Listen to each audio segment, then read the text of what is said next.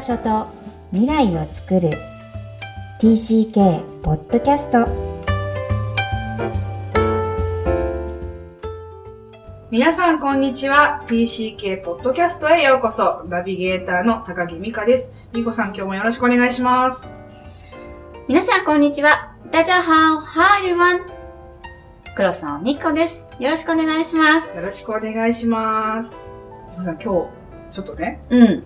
お話ししたいテーマがあるんです どうです？どうぞ。あのだ我が家のダイニングテーブルの話をしたいんですけど、はい。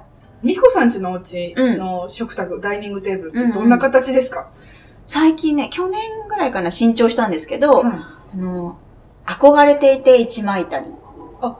そう、娘さん、ん人なので、は大きいのにしたんですよ。はい、でも四角ですね。四角形うん。まあ四角っていうか板だからね、うんこうちょっと木の形にはなってますけど、ご家族何人家族でしたっけ、5人。5人。ってことは4人が対面で座って、そうそうそう。どなたかがお誕生日席そうそうそうそうそう。になる。そうなんですね。ね。まあ、大体のご家庭、日本人だと四角い、うん。うん、ね、四角形、まあ、長方形だったり、あの正方形だったりっていう形が多いかなと思うんですが、はい。我が家今回本局して、うん。あ、上海から帰ってきたん上海からですね。上海から、えー、2019年の秋に帰ってきたんですけれども、うん。家具を新調するにあたり、うん。我が家のダイニングテーブルは円卓になりました。円卓？ってのは丸いってこと？丸い、そうですね。うんうんあのーもう、あの、円ですよ。え天板が。回すの？その上に乗せて、中国のように。あのー普通の、あのー丸テーブルはうん。普通に売ってるんですよ。はい。でね、そこに、まあ、それが、まあ、あるかなとわかりますわかりますそれはわけないです。あるじゃないですか。うんで、そこにですね、あの、特別発注で、特注で、あの、回転する台も買いました。うーん。よく中国のレストランである、うんまあ、あ回るあるなね。レストランに行くと、スープ回るよねそ。う、スープ回ったり、あの、麻婆豆腐とか、チャーハンもね。チャーハンがね、くるくるくるくる乗せて、うんあの、お皿くるくる回せる、あれ、導入しました。すごーい。日本のお家の、しかも日本人がそれを使ってる人たちどれぐらいいるんでしょうね。いやー、多分、若いぐらいだと思います。そうだよね。発注でしょ？はいうんどうですか？これね、意外と快適なんですよ。へはい。ー。料理作ると、必ず遠くなるお皿が、料理がうん。なくないですか、う5人家ん。族あるあだと。る。ね、サラダがあっいちたり。いち回す。ですよね。うんお皿をね持ってあ、あ取って、あ、ちょっとちょうだいってなるじゃないですか。そうそうそれしなくていいんですよ。くるくるって回すだけで、あの目の前に、あの欲しいお漬物が来る、欲しい主菜が来る。確かに日本料理だけどね。日本料理だけど。これが意外と快適なんですよ。へー。欲しいものが確実に自分の手元にくるくるするだけで届く。っていうのがまず一つと、うん。あとお客様を招いた時に、はい。あのー均等にお顔が見れるうん。距離感がうんうん。できる。なるほどね。お誕生日席だと、誰、なんか遠く誰も差もないわけね。そうそうそう、うん差もなく、いい距離で、みみんなの顔が見渡せて、確かに。人間関係変わるかもね。そうそう、意外とね、いいんですよ、これが。お顔がみんなをまんべんなく見られるっていう。これ上海に暮らしてないと、その発想は生まれなかったと思いますか？そうですね。やっぱりそうなんだ。円卓、ダイバーシティだね。うん便利って思って、この本気国を機に導入して、あの、いろんな人を今招いてる最真っ最中ですね。わかりました。皆さんも、まだ食卓を考えてる人は、ちょっと円卓円も、卓。ワンオブザ選択肢に入れてみてください。はい。では、今日のテーマに参りたいと思います。はい。今日のメインテーマは、第三文化の子供たち。はい。TCK の定義なんですけれども、みこさん。はい。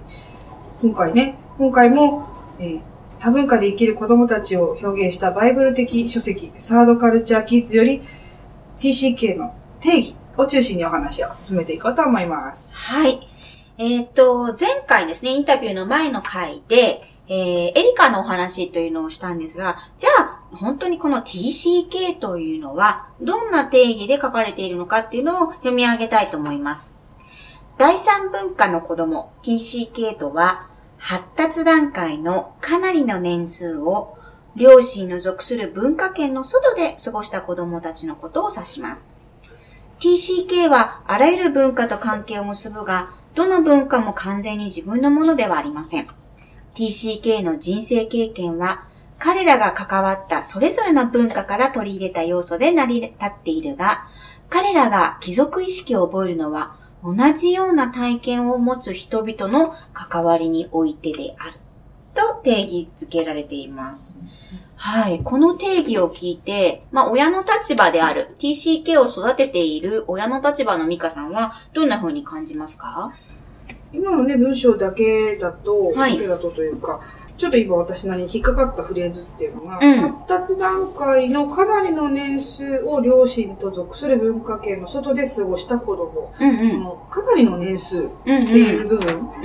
が引っかかるんですけど、うんこれ何か年数、例えば何年とかっていうくくりっていうのはあるんでしょうか？この本の中でも、あの、定義は曖昧で、非常に特定しにくいというふうには書かれているんですが、やはり0歳から18歳の間で、その両親の文化圏の外で暮らした。だから、ミカさんのお子さんで言えば上海で暮らしているので、まさしくってことになります。もう0歳から彼女は上海生活スタートして、うん。まあ、3歳前までが終わりだったんですけど、うん。それも含含まれます含まれるってことです。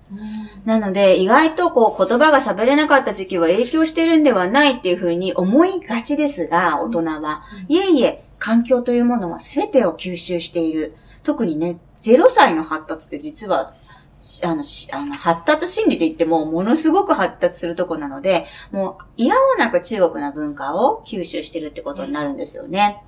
で、もう一つの質問で言えば、じゃあ何年いればっていうことになるんですが、それも、まあ、えー書かれているのは、2ヶ月とか2週間っていうのではやはり少なすぎるんだけども、じゃあ2年だとか3年だってことも言い言いようがない。つまり定義しにくい。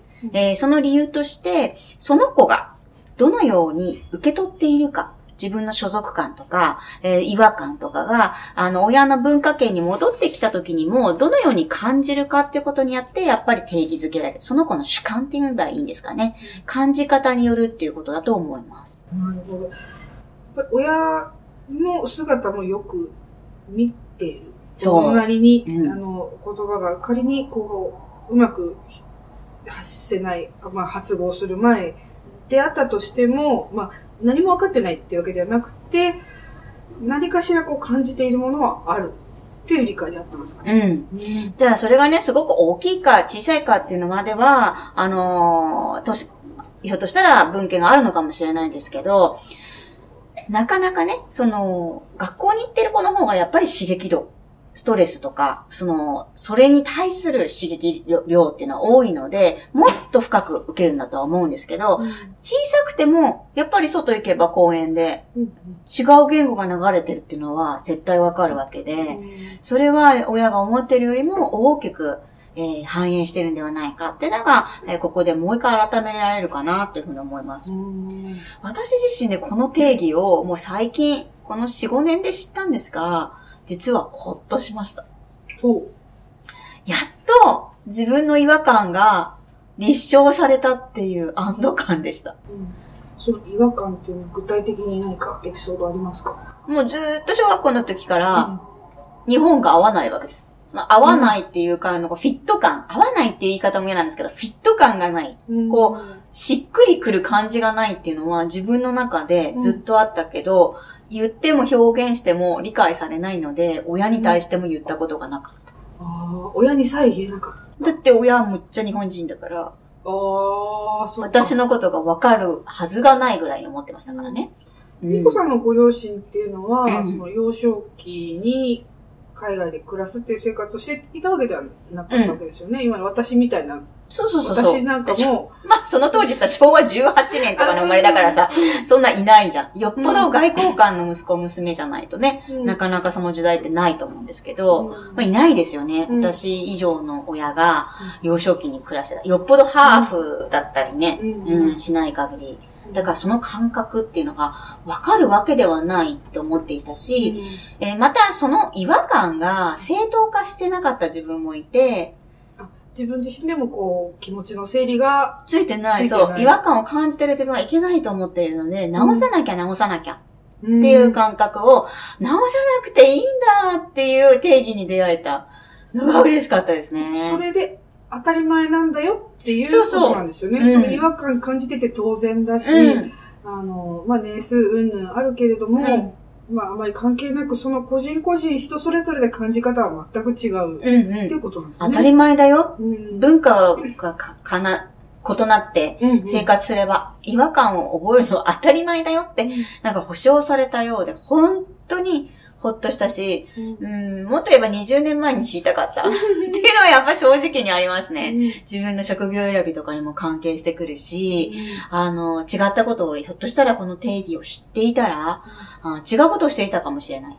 いや、今の選択が間違ってたとか思わないけど、うんやっぱりもっと広がる選択肢だったかなっていうふうに思います。うんうん。本当にじゃあ、その経験がたとえ幼少期であったとしても、うん。